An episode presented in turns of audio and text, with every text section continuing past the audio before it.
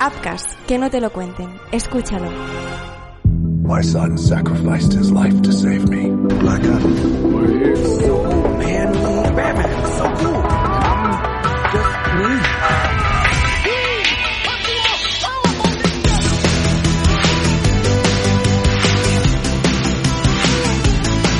Hola, ¿qué tal? ¿Cómo estáis? Bienvenidos a Marvel Talks. ¡Oh, sorpresa! Estamos de vuelta. Después de un mes de vacaciones y de pasar por la clínica de estética facial, hemos vuelto a la cara que teníamos originalmente y aquí estaremos puntualmente eh, en este podcast para hablar de lo que nos gusta, que es Marvel y algunas otras cositas. Este es el capítulo 93 y lo hacemos para hablar de Wakanda Forever, de Black Panther 2 y con un amigo, colega, compañero, eh, jefe, toca hacer de jefe, que es Joan Prats. Hola, Joan Prats, ¿cómo estás? Estás eh, muy buenas, Mark, encantado. Eso de jefe, entre comillas, porque yo creo que soy lo último, ¿no? Un, un jefe tradicional en ese sentido. Y me gusta que sea así. Y nada, muy bien. Para, encantado de pasarme por aquí un día más para hablar de, de, una película que personalmente te tengo que decir que me ha gustado mucho. Y encantado de que Marvel Todos también vuelva a su esencia más pura. Eh, después de esta operación que no ha acabado de salir del todo bien. Y, y la verdad es que, que muy bien. Eh, muy contento, ¿eh? La película, yo creo que es un remate final a la fase 4 decente y arreglando incluso algunos aspectos que a mí quizá no me han gustado tanto de esta fase como habíamos explicado ya en otras ocasiones. Pues nos vamos a repetir, ya que lo has planteado así, antes de abrir el melón de Wakanda Forever, de explicar eh, qué es lo que hemos visto, si nos ha gustado y hacer nuestra valoración, ya que le pones esta etiqueta, ¿no? De, de un buen final, ¿no? Un buen lazo a esta fase 4, después, ¿no? De todo lo que ha dado, pues con sus críticas, con sus valoraciones positivas negativas, ha habido mucha producción y pues seguramente pues es difícil que todo, que todo nos pueda gustar, pero hemos dado, no solo nosotros, sino todos, muchos palos a Marvel durante esta fase porque hay cosas que no nos han gustado. Entonces, por tu parte, por tu parte de esta fase 4, ¿qué es lo que ha sido un truño galáctico? O sea, ¿qué es lo que realmente no ha salido bien?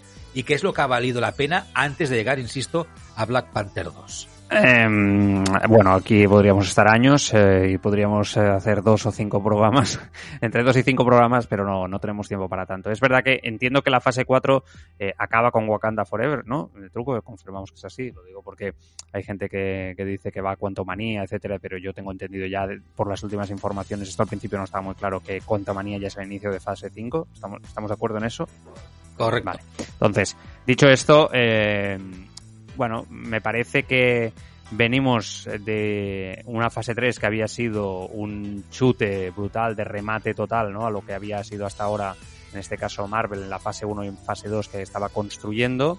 Eh, y es verdad que para mí, lo voy a resumir muy, muy rápido, algunas películas también, algunas no tanto, algunas eh, están simplemente bien y nunca más llegarán a ser a nivel de personajes nada más potente. Me lo he pasado bien, lo he disfrutado, no es una crítica holgada a todas las películas, porque si Black Widow, por ejemplo, es una película que la fuimos a ver juntos, que a mí personalmente me gusta mucho, Shang-Chi me lo pasé bien, aunque reconozco el personaje, creo que tampoco va a ser un, personaje prioritario en el esquema de Marvel, Eternals es quizá para mí la más flojita, ¿no? De, de todas, y es la que me chirría un poco desde el punto de vista de los personajes. Yo creo que, que, que es un poco complicada, incluso la historia es muy larga, es una, pero bueno, pasa bien. Spider-Man, ¿no? Es una buena película. Eh, Doctor Strange en la segunda vez que la vi me gustó más que la primera. Thor quizás la más flojita de todas, pero tampoco. Yo lo que, lo que creo es que eh, con Wakanda eh, consiguen generar o volver a esa emoción, ¿no? A nivel de historia que no habían conseguido, de emotividad, y no solamente por, no, por la muerte de, del personaje principal en este aspecto, sino por, eh, por eh, la historia y lo que propone a nivel de emotividad, de emoción, la crítica que hay también a un momento actual en el planeta. Yo creo que Marvel debe ser mucho más simplemente que películas de superhéroes, que muchas veces se deben de ir mucho más allá y creo que, que Wakanda lo, lo consigue. Y es verdad que lo que no me ha gustado, sobre, sobre todo contestando a tu pregunta de esta fase 4, es que eh, los personajes, los que ya conocíamos, han tenido una evolución, ok, pero muere mucha gente al final de la fase 3, algunos debían de dar un paso al frente, eh, para mí y no lo han conseguido y los nuevos que nos han presentado no tienen la fuerza de, los eh, personajes que hasta ahora habían sido protagonistas en Marvel. Creo que es normal, Mark, o sea, también te lo digo, creo que es normal desde un punto de vista de que eh, ellos han empezado fase 1, fase 2 y fase 3 y seguramente han cogido los personajes más potentes de Marvel, ¿no? Y los han explotado al máximo. Creo que eso, insisto, es normal. Eh, y ahora están presentando personajes que quizá algunos de ellos son más secundarios. El caso de Shang-Chi, por ejemplo, es un, personaje más secundario. Los Eternos no son tan conocidos como pueden ser un Spider-Man, un Iron Man, ¿no? Y, y, compañía.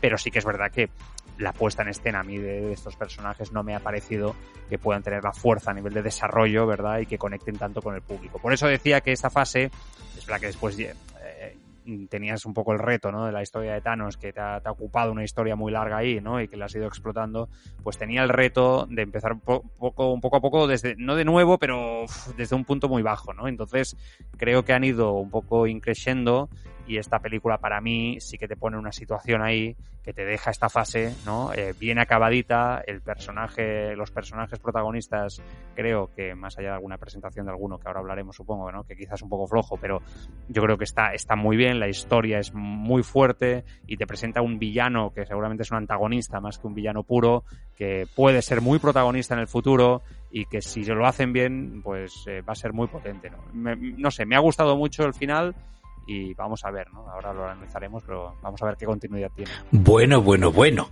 Eh, ¿Cuántas cosas has dicho eh, en tanto tiempo? A ver, eh, eh, no para contradecirte, eh, pero mi punto de vista de lo que, ya que no te lo preguntaba a ti, de lo que hemos visto en la fase 4, sería que, eh, por una parte, empatizo con Marvel en el riesgo que han tomado en hacer tanta producción, y entonces yo asumo que es normal pues que la puedan cagar en algunas cosas, eh, lo, que pasa es que al mismo tiempo me gusta que arriesguen.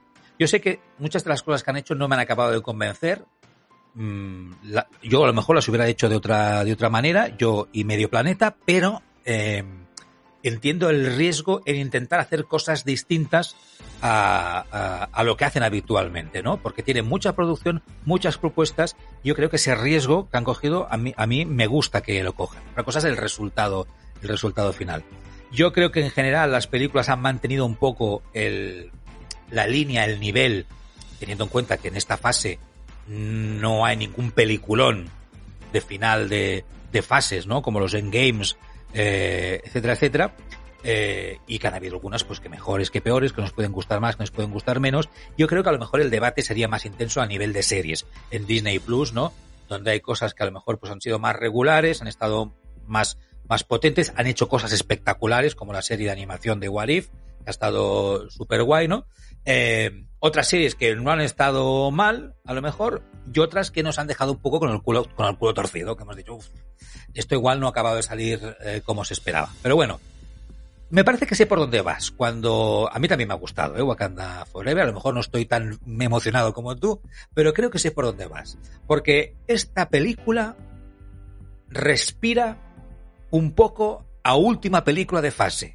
No llega a un endgame, pero por la emoción, por la seriedad, o sea, venimos de un Thor donde todo es jijijaja, más o menos, para que nos entendemos, ¿no? El lenguaje con el que se explica la película de Thor Love and Thunder, ¿no? Es muy, hay mucha comedia, aunque pasen cosas, ¿no? Aunque hay muertes igualmente, y hay violencia y hay acción, pero aquí estamos hablando todo el rato de una película, no la quiero llamar oscura, pero sí que, bueno, sí que es oscura porque hay muchos trozos que pasan, ¿no? De noche, bajo el mar, ¿no?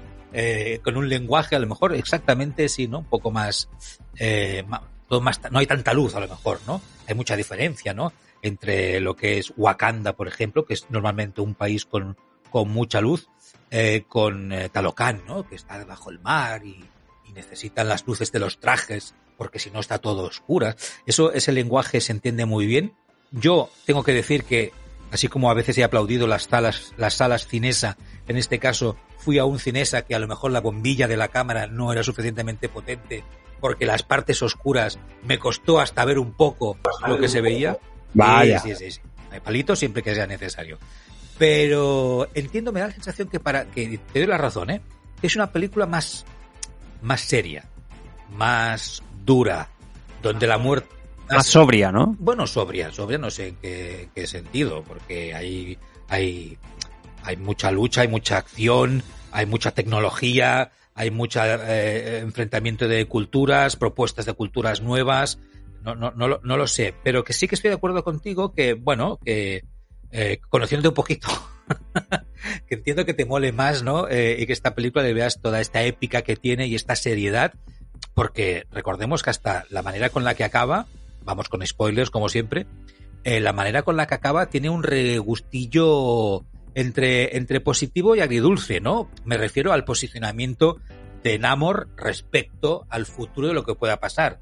Eh, o sea, es antihéroe todo el en toda la película y acaba como antihéroe, porque su punto de vista al final, tal y como le cuenta, ¿no? A una de sus secuaces es, sí, sí, todo esto ha sido así porque cuando pase otra cosa que va a pasar, entonces vamos a poder hacer lo que queríamos hacer y no hemos podido hacer aquí, ¿no? Entonces, eh, el personaje no ha evolucionado, en principio entiendo que no ha evolucionado mucho respecto al origen del personaje en la película, ¿no? Lo que vemos al principio que quiere hacer es lo que quiere hacer al final de la, película, lo que pasa que no ha podido, ¿no? Y lo deja para más adelante. Eh, y eso yo entiendo, te conozco y, entiendo te, que te mola, ¿no? Todo esto. Sí, eh, ¿sabes qué pasa? Que yo creo que algunas de las series que tú ahora hablabas han estado muy bien eh, y otras no tanto. Yo me lo he pasado más, mejor, soy un bicho raro, no lo sé, mejor con las series que con las pelis en esta fase 4. En general, menos She-Hulk, eh, que os he ido escuchando, ¿no? Y con razón, etcétera. Yo creo que, que el resto han estado a un nivel muy, muy, muy alto.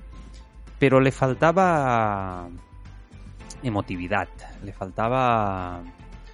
No sé, yo, yo no conectaba con, con las historias, eh, conectaba, me lo pasaba bien, al final soy un fan de Marvel, eh, igual que tú, y nos gusta, etcétera, pero me entiendes, ¿no? Quiero decir, o sea, ese punto de de emotividad, de la historia, de, esos personajes que te los has hecho tuyos de alguna manera, ¿no? Y que realmente te emocionan cuando lo estás viendo en un registro muy propio. Y además que yo a las películas de superhéroes, como decía antes, le pido algo más, ¿no? Y, yo creo que ninguna de la fase 4, más allá de las, de las series, que como digo son series, es un registro diferente. Cuando estoy en el sofá de mi casa viendo una serie, el tiempo es diferente a la, a la emotividad o no sé, la importancia quizá le doy yo al cine, ¿no? A la, pantalla grande, no lo sé, quizá yo puedo estar, no sé, soy un romántico en ese aspecto, no lo sé, pero, pero es otro tempo y la exigencia para mí es diferente, ¿no? Yo creo que en, la tele, digamos en Disney Plus, ahí tengo poca queja, ¿no? Sobre lo que, lo que han hecho, pero, pero las películas de la fase 4, yo, no, no, yo no, no veía que tuvieran esa, ese punto de emoción para el espectador, esa conexión, esa historia que te hace vibrar, que, que realmente te emociona, incluso que yo creo que hay un género aquí nuevo inventado. Parecía imposible que el cine pudiera inventar un nuevo género hace unos años. Se ha inventado, que es el género de, las películas de superhéroes, que está en su momento más potente y se le tiene que exigir mucho más, más allá del entretenimiento que te lo da, que te lo da. Pero, pero yo para, para, para película de acción básica, ¿me entiendes? De cualquier tipo de... Ya veo otras cosas, ya veo otros registros que también los consumo y voy al cine a verlo, a entretenerme, a desconectar, que también es el caso de Marvel, pero con otra exigencia. Yo creo que Marvel tiene un mundo alternativo, ¿no? De una riqueza impresionante y que a la vez creo que una de las cosas que yo más valoro es esa crítica que hace muchas veces a aspectos incluso de nuestra realidad, ¿no? Y, y, a mí me gusta que, que se mojen y que, y que, se impliquen en ello. Y muchas veces esto lo hemos visto últimamente más en las pelis de DC, que con su show montado ahí que tienen a nivel de universo, que yo ya me he perdido, pero que es así, que, que Marvel, ¿no? Y, y, no te no me no conectaba. O sea Shang-Chi eh, es verdad que, es una buena película por ejemplo pero pero no es redonda no eh, eh, el tema de Doctor Strange yo creo que Doctor Strange tenía que dar un paso al frente de alguna manera y bueno bueno es un muy buen personaje un personaje con una personalidad enorme pero cuando ha tenido que ser un principal, ¿no? Eh, al nivel de Iron Man o otros, no, quizá no ha podido hacerlo, ¿no? O Capitán América, básicamente. Creo que, eh, por lo menos esa primera película, ah, eh, está muy bien la película, pero el personaje a, dar ese paso, seguramente es porque no han querido hilar la historia entre ellos, ¿no? Y esto creo que es un problema que tenemos los fans de Marvel, que nos hemos acostumbrado a que todas las historias vayan hiladas y nos cuesta ahora disfrutar de una sola película sin hilarla con la anterior. Yo creo que este es un problema que, que no, pero es un problema suyo, no es problema mío. O sea, al final, o sea, yo creo que ellos han hecho o han creado una conexión, ¿no? Entre series y películas, entonces el, espectador lo nos han llevado hacia eso. Entonces ahora nosotros pedimos eso. Os he escuchado alguna vez que decís, no, bueno, es que Marvel no tiene la obligación de hacerlo, no, ya, pero es que ellos han querido hacerlo así. Te ponen un, ¿no? Eh, al final, no sé, un, un trocito de la, de la escena post créditos donde siempre hilan con otro aspecto, donde te relacionan un personaje con otro, donde hay pelis eh, que te ponen personajes el mismo Doctor Strange, ¿no? Multiverso de la locura. Eh, ahí te salen personajes que también te dejan ver y entrever que van a estar conectados con otros puntos. Entonces yo creo que ahí, bueno, ahí nos han confundido un poco. Pero bueno, tampoco es una gran crítica porque tampoco es que me importe demasiado. Pero sí que es verdad que esta película, por entrar ya un poco en Wakanda, eh, me parece que Mark es una película que, por ejemplo, mm, yo veo, yo veo una crítica al cambio climático, por ejemplo. A mí esto me encanta. Me encanta. O sea, yo creo que esto es eh, es algo que, que, ahí yo creo que es un paso adelante y una valentía por parte de Marvel y es una película de autor. Mm, creo que hay menos acción que en otras películas y aún así el argumento de la película aguanta impresionante. Esto es algo que no que no, no es demasiado habitual en muchas pelis de Marvel. O sea, mm, hay una emotividad, una emoción. Yo acabé emocionado por el final que, dan, ¿no? Eh, creo que hay una manera de explicar la, la historia, unos personajes que evolucionan a lo largo de la misma, que han sufrido, desde el principio vienen sufriendo, que ya, ya al principio de la película ya han evolucionado respecto a lo que eran, y eso ya me gusta. Lo están pasando mal, son reales, me los creo, su sufrimiento se me transmite. Puede haber errores de guion, en momentos de ritmo, no es perfecta la película, ni mucho menos, pero es una película de cine bien construida. ¿No? Desde, desde el principio hay una evolución en todo ello, ¿no? Se presentan nuevos personajes, encajan mejor o peor, y después, oye, pues sin haber tanta acción como en otras, eh, en otras pelis eh, de Marvel, no la he hecho en falta, todo lo contrario, la historia en sí me tiene ya tan cautivada, ¿no?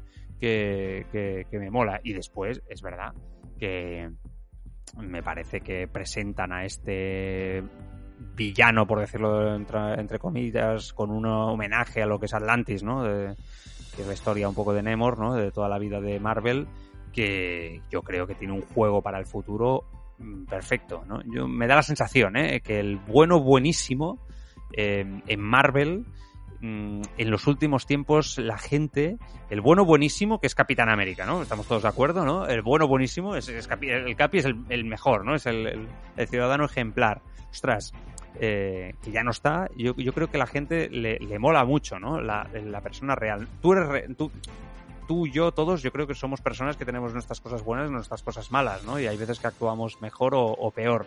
Eh, la vida no es perfecta, ¿no? Y a veces incluso actuamos mal y actuamos bien pues yo creo que este tipo de personajes es el futuro de Marvel, ¿no? Eh, este tipo de personajes que está en un, una disyuntiva, que dependiendo de sus intereses, yo creo que esto no, ahí, yo no sé.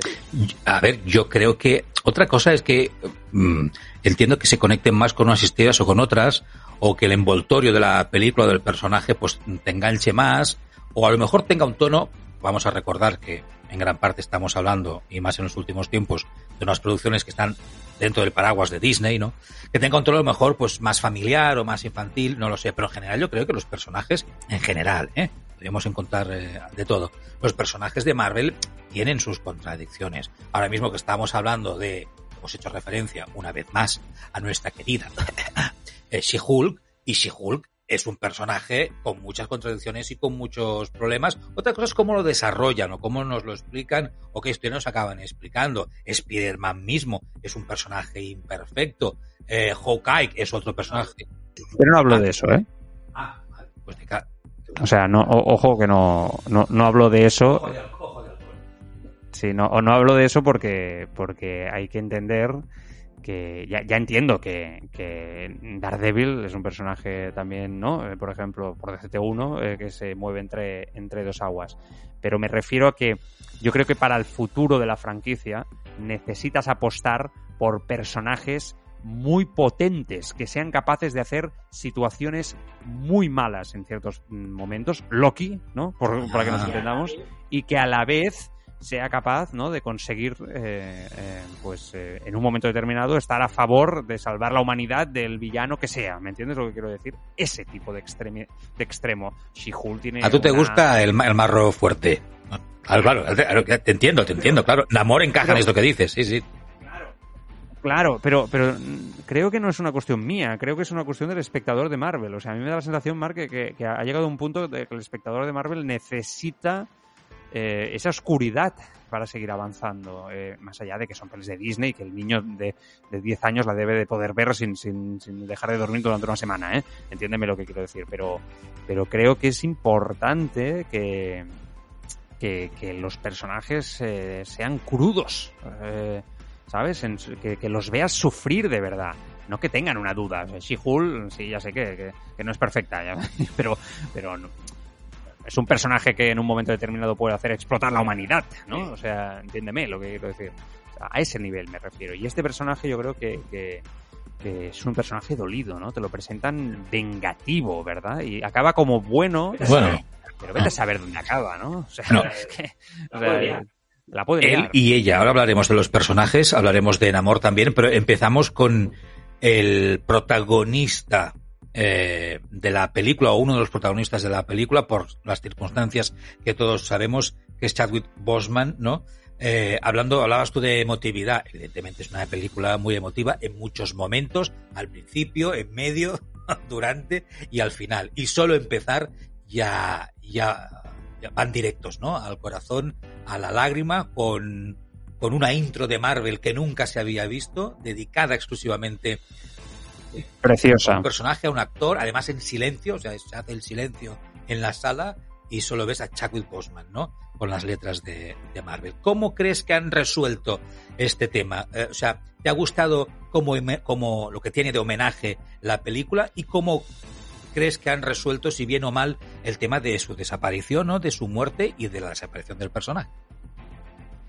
Empieza tú, contesta esa pregunta. Eh, vale, eh, lanzo la pregunta y me, es como un boomerang y me, vuelve.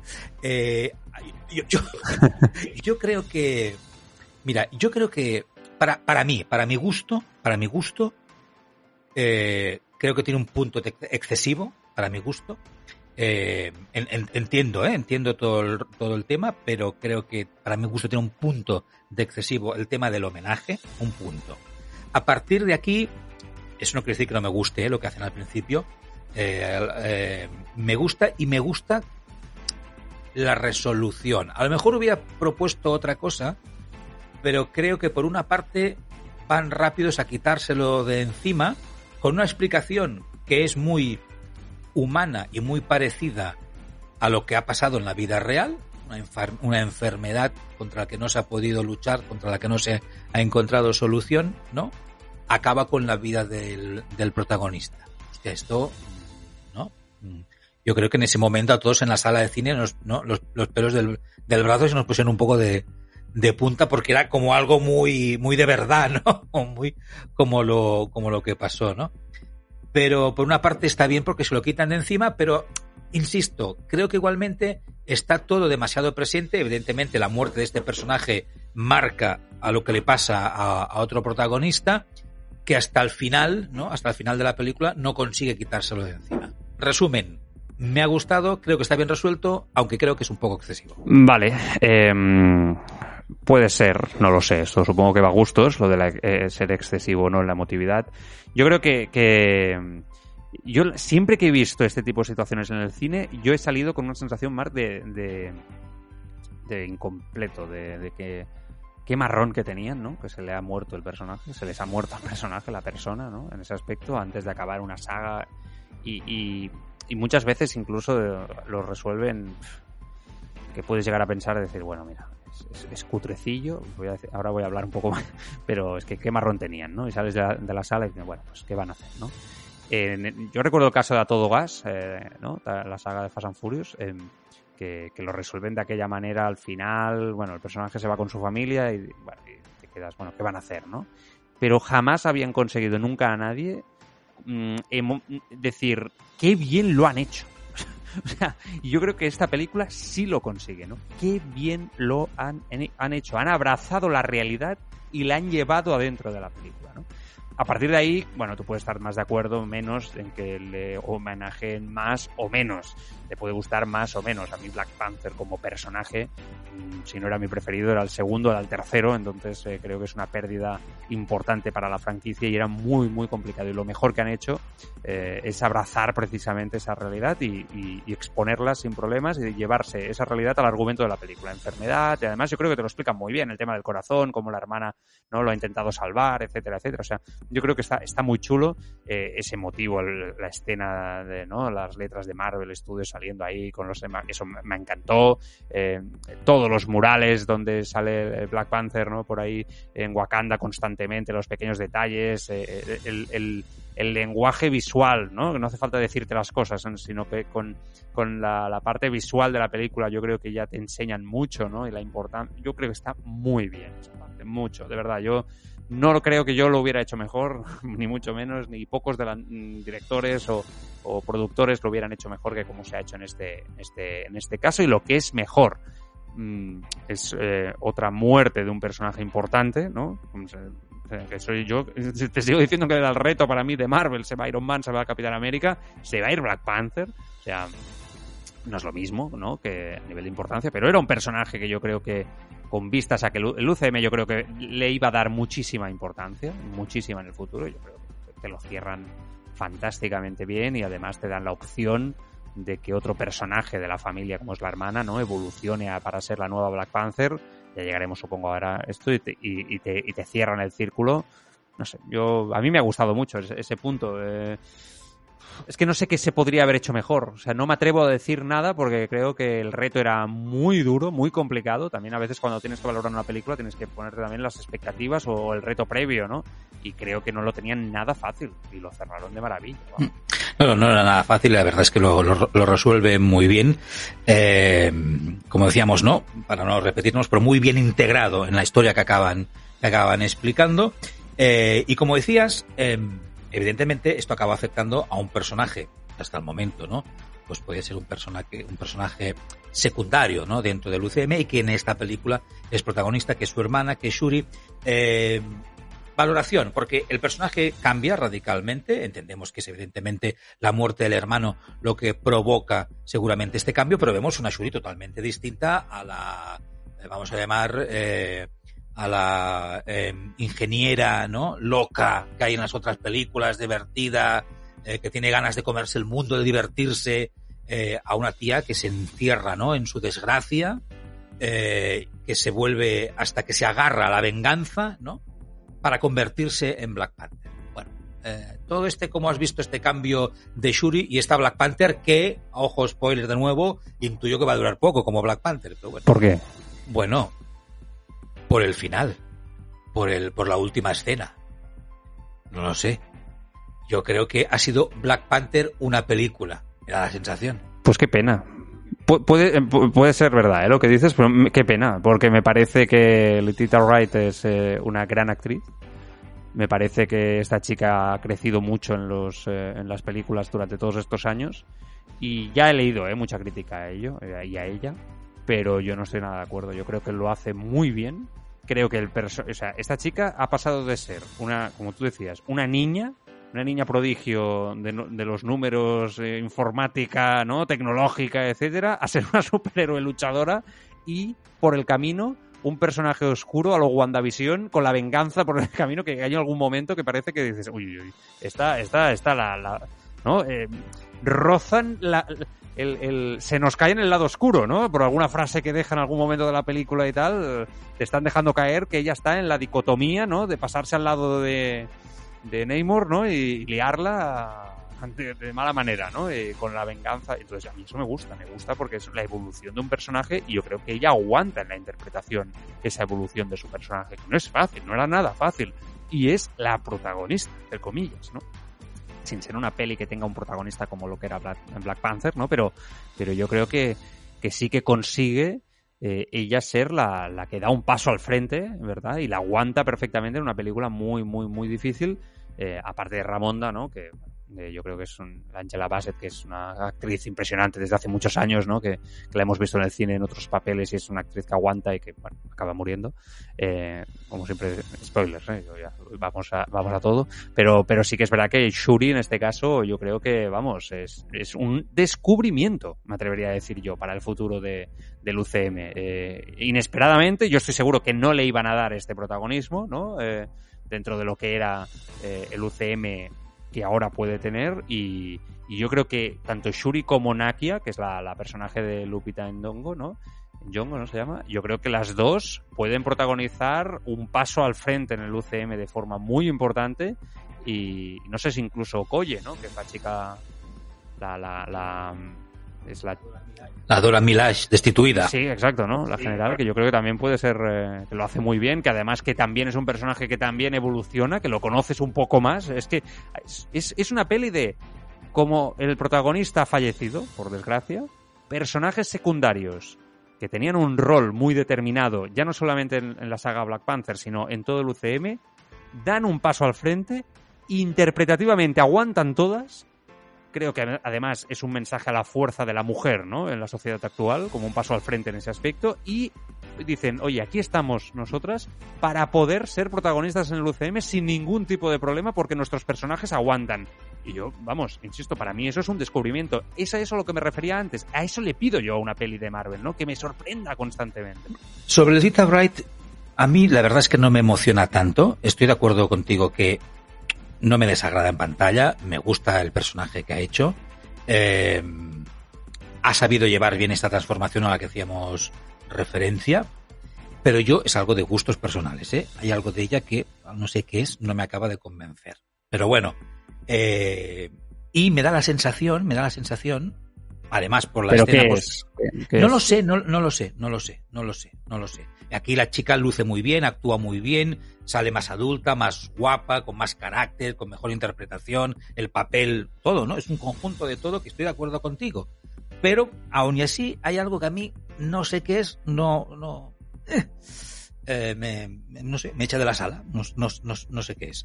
Eh, Hombre, para, para, para que llegues a decir, ¿no? Directamente que, que en este caso no va a ser eh, Black Panther más, ¿no? Por cómo acaba la película, etcétera. No te ha tenido que convencer mucho, ¿no?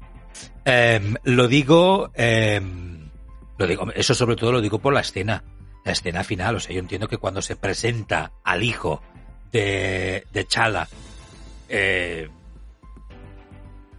vamos, es que, vamos, dos y dos son cuatro. En, en breve vamos, a ver seguramente otro Black, creo, creo, creo. Pero es un niño, queda mucho para que crezca.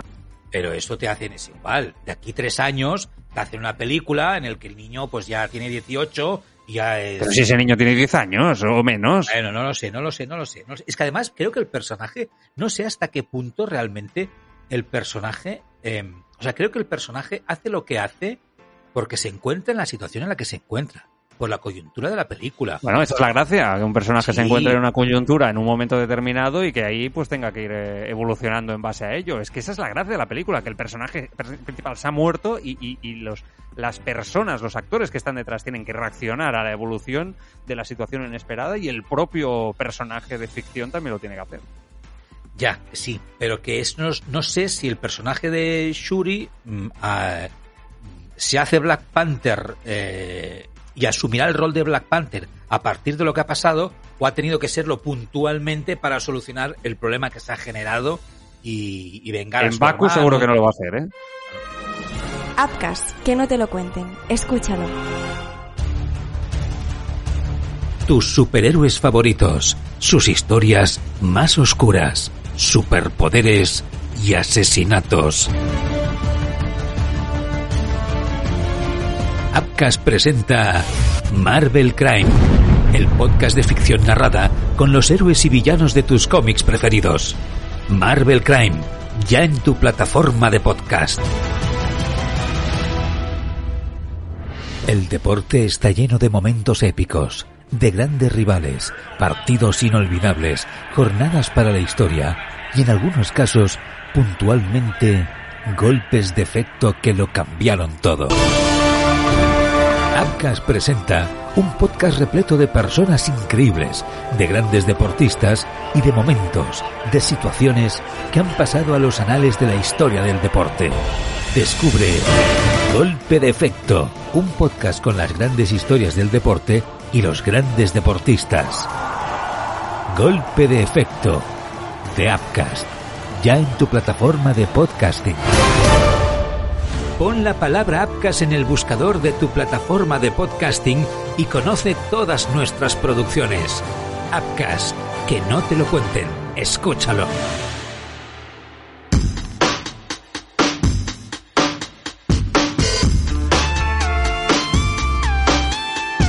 Eh, como decías tú, yo creo que evidentemente estoy de acuerdo en lo que dices, ¿no? En el en el Black Power de nuevo en esta película y, y, y también de la mujer, que son protagonistas.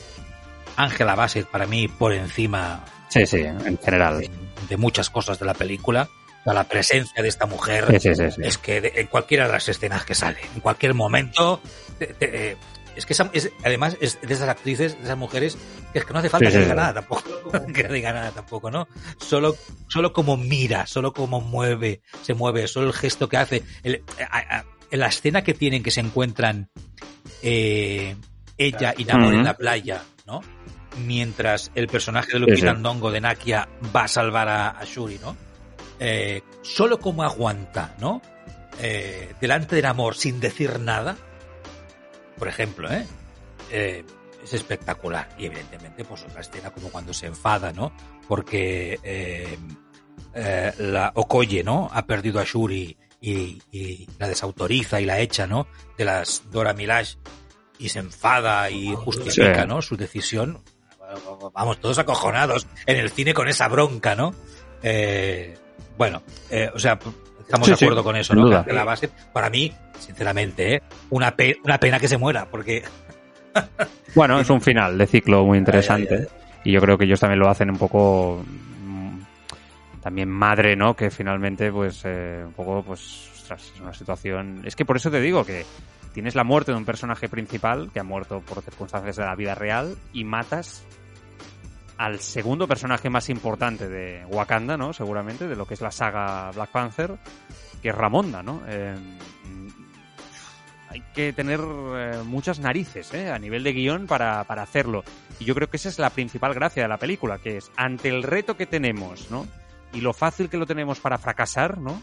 Vamos a abrazar no solamente a la desgracia que hemos tenido con la muerte de nuestro, nuestro amigo y personaje principal, sino que además, yo creo que esto es, un mérito de Ryan eh, Coogler, ¿no? El, el director, que dice, oye, y además mm, me voy a atrever, ¿no? A que haya a que, a que las acciones de la película tengan una consecuencia real en forma de muerte de personaje, que es algo que, que yo creo que en el cine cada vez se está viendo más, el efecto Juego de Tronos, ¿no? La valentía a la hora de dejar de contar con personajes que hasta ese momento han sido capitales en la historia y el reto de continuarla sin ese personaje, ¿no? Yo creo que, que Ramonda te, coge el protagonismo que hasta ahora nunca te había cogido en, en la saga, ¿no? A ese nivel principal, eh, esa primera hora y cuarto de película hasta que fallece es de ella haciendo un homenaje interpretativo a sus características, como bien tú dices, y se atreven después, ¿no? A darte otro giro con su muerte muy importante y a partir de ahí es Shuri, ¿no? La que la que en esa evolución, ¿no? Se transforma directamente hasta la parte final. Yo creo que la película aguanta muy bien todo ello porque es o sea, compárala con Thor, ¿no, Mark? O sea, es, que no tiene nada que ver, ¿verdad? nada. Eh, Para acabar con el, con el, con el elenco femenino, ¿no? Destacado de la película, como decíamos antes, eh, Danai Gurina, me parece que es, que es Okoye, yo creo que es un personaje que desde el primer momento nos tiene, desde el primer momento que aparece, ¿no? En las películas nos tiene todos alucinado, ¿no? Eh, eh, creo que es un personaje que, que, que atrae, ¿no? Que es interesante, porque es una tía con mucho carácter, con mucha fuerza, que le va la marcha, ¿no? Eh, eh, y que nos y que nos muestra escenas de lucha, ¿no? Y de, acción que están que están interesantes. Aquí con un giro también, ¿no? Como decíamos, hay también como una evolución y este personaje hacia dónde puede ir, ¿no? Pues pues justamente de ser, ¿no? De tener una visión de ella muy muy potente, muy dura, muy aguerrida, a verla llorar, ¿no? Cuando la ¿no? A, a ver que su mundo también, ¿no? O sea, o sea, su mundo también se va al traste porque no solo Claro, se claro. está muriendo la familia real a la que protege, sino que encima a nivel de honor es, es, desac- es desacreditada, ¿no? Y la vemos casi paseando por las calles, ¿no? Vestida de azul, ¿no? Cuando nunca la hemos visto eh, con esos colores, sino con los colores, ¿no? De las, de las guerreras Dora Milaje. Aunque después, aquí tengo que reconocer que el traje del ángel de medianoche a mí no me, no me, ha- no me de, de- de gustar No, mucho. a mí tampoco me gustó mucho, ¿no? Eh, la prefiero de Dora Milaje, ¿no? Me, me impacta más con la lanza esa que con el traje ese. Pero bueno, Totalmente. No creo que tenga mucha continuidad, me parece a mí eso, ¿eh? Pero bueno, ya veremos. ya veremos. Bueno, Lupita Ndongo bien siempre, ¿no? El personaje, yo que esta chica también Pido más de ella yo, ¿eh? más, Mucho ¿no? más. Sí. ya. Ya. Bueno, eh, yo creo que eh, tiene el papel que tiene en la película, hasta ahí llega, está bien. Entonces, hay otro personaje femenino que era importante ver su Ay. presentación. Ay, ay, que es el de Dominic Thor, o sea, eh, eh, Riri Williams, que es también una de las claves de todo lo que pasa en la película, ¿no? Eh, Esa chica súper lista, que porque el profesor, eh, en el, no, sé, si está- no sé si está en el instituto o en la universidad, la pica, ¿no? Ah, no serás capaz de hacer una máquina de no sé qué. La tía se inventa una máquina que detecta vibranium, ¿no? Y de aquí conflicto con todo lo que ya sabéis que pasa en la película. La presentación de Ironheart con una armadura, ¿no? Que va evolucionando a lo largo de la película ha sido criticada también, parece que no ha gustado, pero entendemos, ¿no? Que eso es, es un paso, que ya cuando haya la serie, pues esa armadura también cambiará, supongo. Bueno, ¿qué te ha parecido el personaje este? Ah. Es eh, seguramente para mí la. No diré- tampoco quiero ser especialmente cruel porque creo que es un personaje que se presenta en un momento determinado de la película.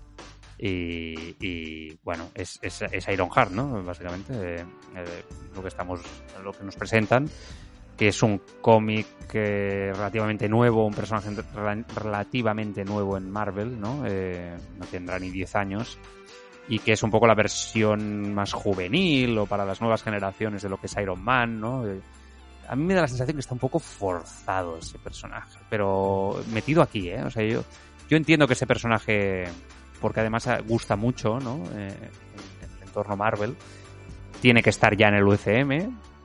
Has perdido a Iron Man, ¿no? Entonces tiene sentido que más allá que el personaje este de, de James Rhodes, ¿no? De Máquina de Guerra, eh, entonces sí que sí que es verdad que, que más allá de él, yo creo que la figura de lo que es el Iron Man clásico tiene que estar, ¿no? En el UCM. Eh, la muerte de Tony Stark. Es que en los cómics, mu- yo me he leído alguno que muere Tony Stark y tal, etcétera, pero, pero Marvel, o sea, siempre en su línea editorial tiene a un Tony Stark presente, ¿sabes? Iron Man 2020, han sacado todo tipo de series, ¿no? De- donde Tony Stark de alguna manera es reconvertido, reinventado de alguna manera, ¿no? Y lo que ha hecho el UCM es muy valiente, ¿no? En, la- en el final de la fase 3. Entonces, eh, hay que ver cómo todo el UCM ahora avanza sin él, es un personaje muy potente, entonces, eh, fuera de la pantalla y sobre todo eh, a nivel de, de batallas, ¿no? Entonces ahora hay que ver... teníamos que ver quién iba a ser el nuevo Iron Man, entre comillas, ¿no? Todo estaba cantado que iba a ser Iron Heart, que lo sabíamos ya porque se había anunciado, etcétera, entonces se presentaba este personaje que, bueno, no deja de ser un personaje, también así en los cómics, se refleja que, que bueno, consigue tener la capacidad para imitar, ¿no? La tecnología de, de Stark y, y llevarla a hacer sus propios inventos. Básicamente es un genio, ¿no? Eh, creo que el personaje está bien, es un personaje mucho más juvenil, que se presenta desde abajo a lo Spider-Man, no está mal, es, es fuerte, es, eh, es, es interesante porque tiene dicotomías también ahí, se encuentra en una situación un poco de política internacional, ¿no? Ahí, ahí en medio. Bueno, está bien, pero yo te tengo, te tengo que, ser, que ser sincero. Eh, creo que este personaje lo hubiera introducido en otro entorno de Marvel antes que en Black Panther. No sé si me entiendes lo que quiero decir. O sea, yo creo que el entorno Black Panther, Nemor, Atlantis, eh, bueno, Atlantis es, es, la ciudad de esta, ¿cómo se llama? Eso, eso. Eh, ¿Cómo has dicho, Marc? Talocan. Eh, Talocan, esto, es exacto. Entonces, eh, todo, no sé, en, entiendo que, que quizá no era la mejor película para, para introducirla.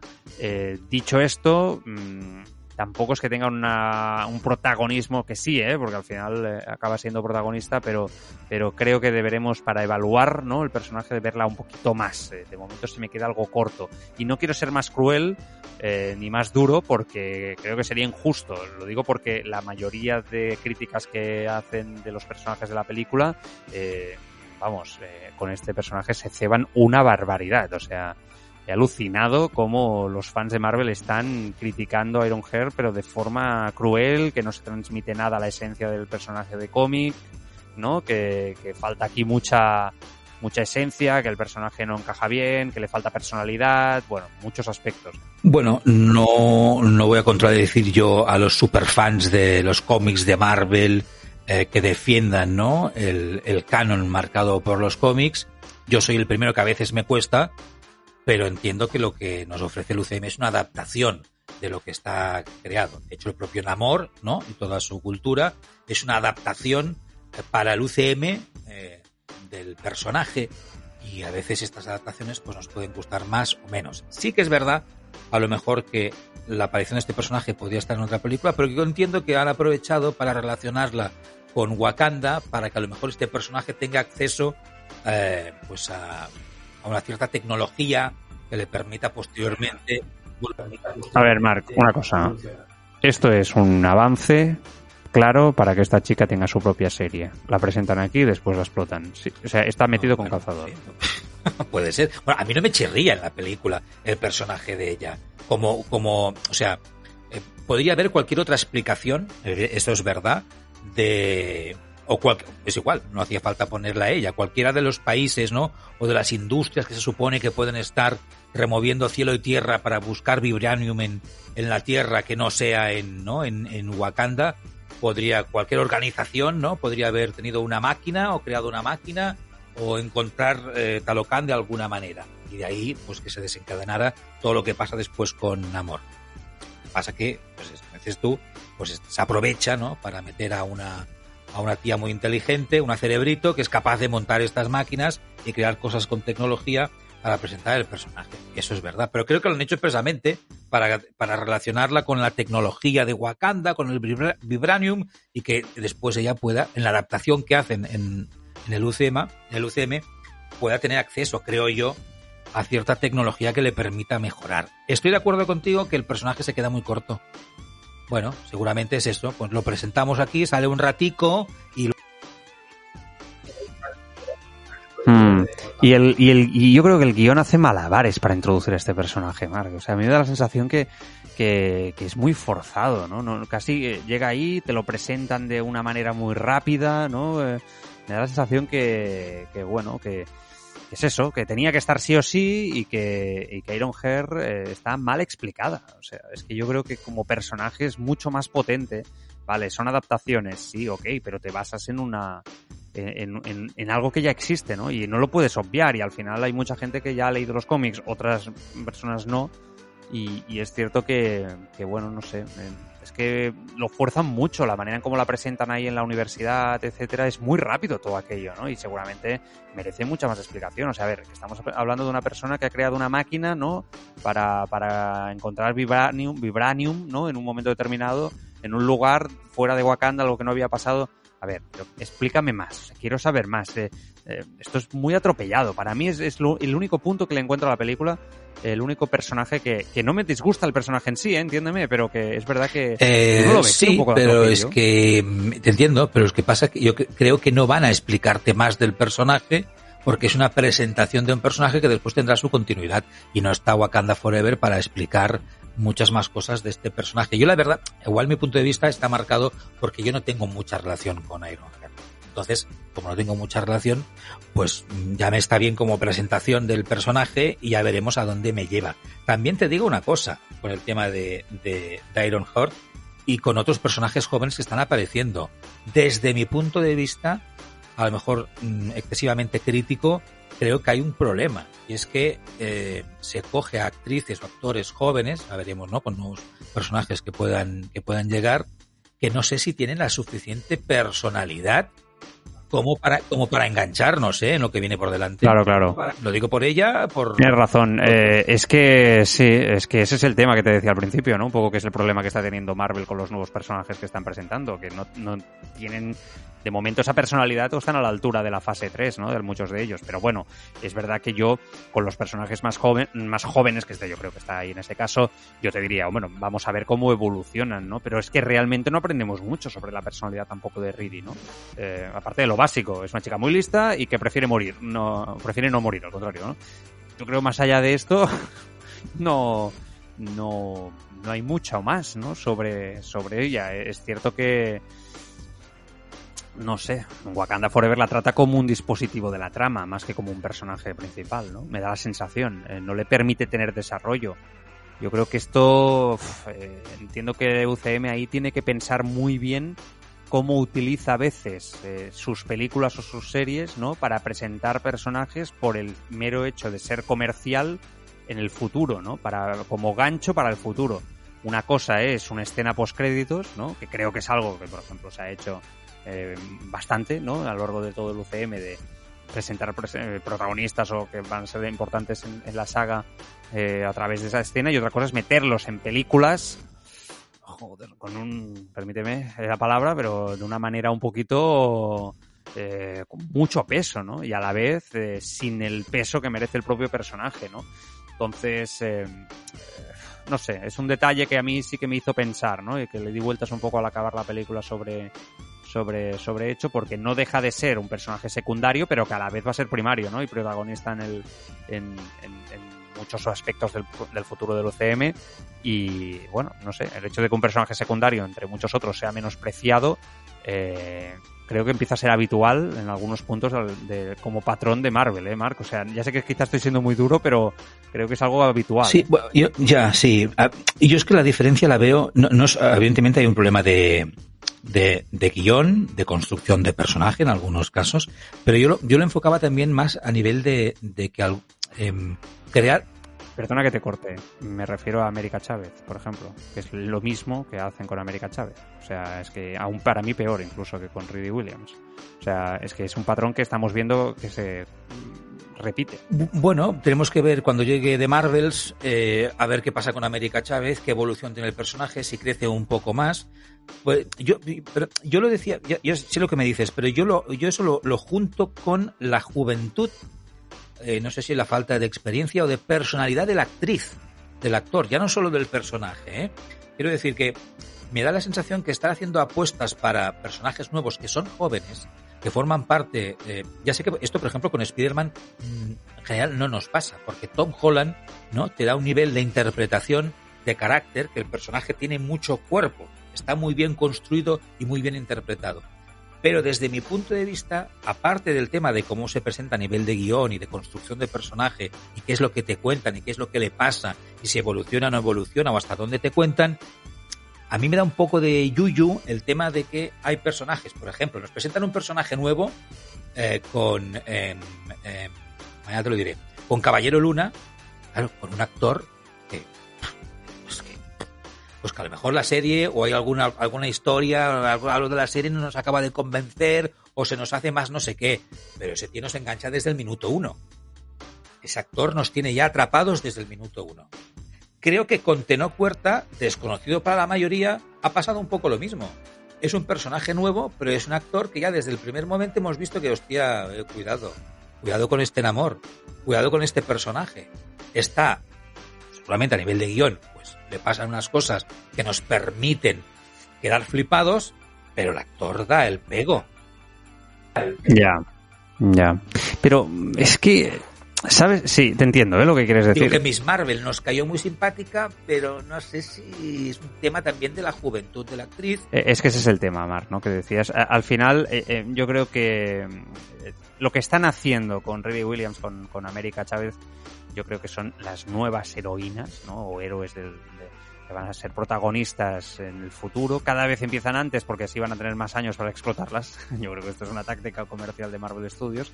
El UCM se ha esforzado por introducir toda esta serie de personajes, ¿no? Que podrían formar parte de una hipotética lista de los jóvenes vengadores, ¿no? A priori, yo creo que va por ahí el tema, ¿no? Eh, eh, eh Billy, Tommy Maximoff, ¿no? Los, bueno, que esto no sé cómo va a acabar aquello, pero bueno, eh, Lang, ¿no? Eh, Kate Bishop, Kamala Khan, pero es verdad que tanto Kate Bishop como Kamala Khan, por ejemplo, sí que han sido desarrollados mucho mejor y, en las series han sido presentadas, ¿no?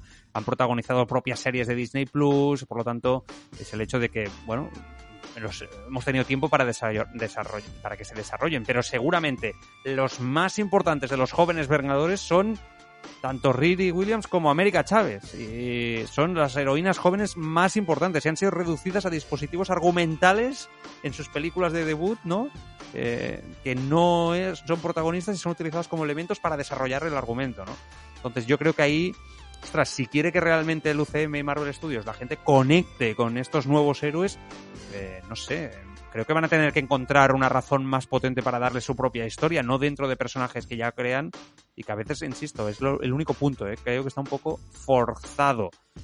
Más allá del, argumento de porque lo pide el productor ejecutivo para hacer dinero. ¿Sabes lo que quiero decir? No sé si, si me estoy explicando, estoy siendo demasiado duro. No, no, no, no, no. Yo creo que podemos ser todo lo duro que queramos, que qué cojones. Eh, bueno, para ir acabando ya, el Tenoch Huerta, eh, lo he ido un poco, hemos, hemos hablado de él, pero hemos dejado a, Namor, ¿no? Para el, para el final.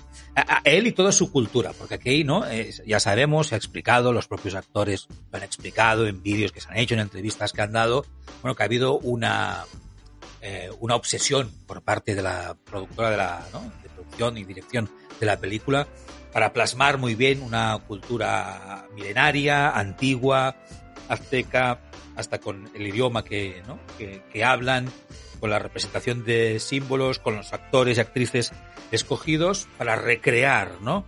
Eh, una, una cultura subacuática, que es una adaptación al UCM, insisto, de, de, lo que teníamos en los cómics, y con un personaje principal que ha resultado ser la hostia en muchos, en muchos, en muchos aspectos, ¿no? A nivel de superpoderes, ¿no? Y a, nivel también de, carácter, de personalidad, de poder y de, de dejarte un poco acojonado en, en, el asiento. Cuando se cambie de bando, porque sabemos que va a acabar, ¿no? Eh, actuando como un superhéroe, ya veremos qué pasa, pero de momento, caray con este villano. Sí, eh, me ha gustado mucho a mí, personalmente. Eh, al final mmm, es muy, muy poderoso, ¿no? Esa es la sensación que te da. Invencible parece, ¿no? Eh, pero al final parece que eso es lo que más me gusta, ¿no? Que es muy normal. O sea, no deja de ser un hombre protegiendo a su cultura, a su familia, ¿no? Su ciudad y, lo normaliza, ¿no? Yo creo que yo siempre me he identificado mucho más con esos tipo, ese tipo de personajes, que es algo que tenía Thanos, ¿no? Al final Thanos, sí, el más el más fuerte del universo, el imposible de vencerlo, con las gemas del infinito, etcétera y tal, pero al final había un motivo, ¿no? un trauma familiar, ¿no? una humanidad, como podemos tener todos, ¿no? En en ese aspecto. Y, y, yo creo que ha sido muy sencillo, ¿no? Eh, conectar con, eh, con Namor, que, que además eh, es muy querido, ¿no? En el entorno de Marvel. Y, y, la verdad es que es un personaje que creo que funciona muy bien, ¿no? Es complejo además, ¿no? Yo creo que tiene complejidad también en su desarrollo. Eh, no está claro incluso al acabar la película por dónde te puede salir, es lo que te decía antes, eh, se mueve entre dos aguas, es una persona eh, con ganas de venganza, que es estratega, entiende al final de la peli, ¿no? Que debe de pedir perdón o rendirse para conseguir un bien mayor más adelante. Por lo tanto, ¿eh? es oscuro, ¿no? Sabe perfectamente que debe, que, que, debe de jugar esas dos aguas, como digo, ¿no? Y, y a partir de aquí vamos a ver este villano cómo se, cómo se desarrolla. Hacerle daño no es sencillo, entonces eh, puede ser muy protagonista y dentro de ese, esa búsqueda del nuevo Thanos, ¿no? en el que nos encontramos con las dos o tres tramas principales que hay en todo el UCM ahora mismo en esa fase 4, a mí personalmente, Khan, yo creo que nos han enseñado muy poquito y da la sensación que va a ser el más poderoso, ¿no? Pero este Namor, siendo terrenal, ¿no? Eh, creo que terrenalmente es el enemigo, si no el más fuerte, de los más fuertes terrenales, ¿eh? estoy hablando, que nos han, que nos han enseñado jamás, ¿no? Y yo creo que, que esto es un paso adelante eh, en todo lo que hemos visto en la fase en la fase 4 y creo que son personajes que se, un personaje que se va a desarrollar con mucha importancia en el futuro, ¿no? Sobre todo porque da la sensación que quieren salir, ¿no? De, de, la, de la ciudad sumergida, tener un rol protagonista, de venganza incluso en contra de la, de la humanidad. Y vamos, yo no te diría que a bote pronto, si no lo aíslas de esa manera, eh, sin pasar por el agua, etcétera, si, si él no, no entra en una situación de combate muy alejado de, del mar o, de, o del agua en sí, ostras, no es sencillo, ¿no? Poderle derrotar. O sea, cualquier enemigo de, de Marvel ahora mismo que pueda estar en la Tierra, eh, a mí en una batalla me cuesta, no sé, me cuesta pensar que le puedan derrotar. Sí, exacto, estoy un poco contigo, excepto que no estén luchando en el desierto del Sáhara, ahí, ahí Namor no podrá ir nunca, tendrá que quedarse en otras latitudes, eh, para luchar. No sé, ya lo veremos. Es la evolución del personaje. Estoy de acuerdo contigo que pinta muy bien. Eh, y no solo por cómo va a encajar como, como superhéroe, ¿no? O como veremos qué rol tiene de si es de villano o de antihéroe en el futuro, hasta, hasta cuándo aguanta en ese rol. Eh, eh, y vamos a ver también la evolución que tiene el personaje a nivel personal, ¿no? Eh, y sus poderes, claro, cuando se vayan encontrando con villanos de verdad, de los que todos estamos esperando ver. Entonces veremos esas alitas, para qué, le, para qué les sirven y si es realmente tan poderoso. Supongo que la gracia también, ¿no? Sí. Es que lo sean hasta un cierto límite, si no. Y yo creo que este personaje, Mark, que tenía que, que ser un poco diferente al de los cómics, ¿no? Eh, que yo creo que esto es muy importante, ¿no? Este es un personaje muy antiguo, eh, lleva muchos años, ¿no? Estando en el entorno de Marvel. eh, y, y es verdad que yo tenía entendido que la primera aparición eh, era eh, en 1940 con la trama de Capitán América, ¿no? Dentro de, lo que es la estructura de Marvel, me refiero. Eh, incluso antes de Capitán América creo que nace. Yo creo que, lo que es intentan saca- salen de ahí evidentemente porque esa trama ya se ha dado en el UCM y no lo utilizaron como tal entonces a partir de aquí eh, yo creo que, tenía que ser un poco diferente adaptado a lo que a lo que era en los tiempos actuales y yo creo que lo consiguen sinceramente a mí me da la sensación que, que consiguen eh, transmitirnos un mensaje que, va, a ser el protagonista eh, de forma interesante en lo que va a venir por delante de forma importante. No sé si va a ser el gran villano, quizás el gran villano de la fase 5, pero no de la fase 6. No sé si me, me, me pillas por donde voy, pero... pero Mira, la verdad es que, haciendo referencia a lo que decías tú antes, ¿no? De esa obsesión que tenemos eh, de ir hilándolo todo y especulando cómo, cómo va a acabar siendo todo, ya no quiero, no sé qué decirte, ya no sé, no- no- ya no sé dónde llegar. Eh, espero que me sorprendan y en positivo para lo que viene a continuación. Y nos quedamos sin tiempo.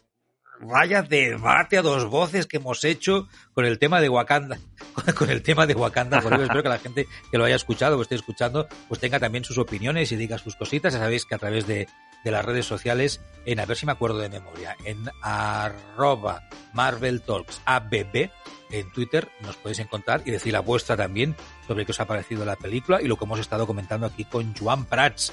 Muchas gracias. Ha sido un placer. Cuídate mucho, Marc. Igualmente, gracias a todos. Hasta el próximo capítulo. Adiós.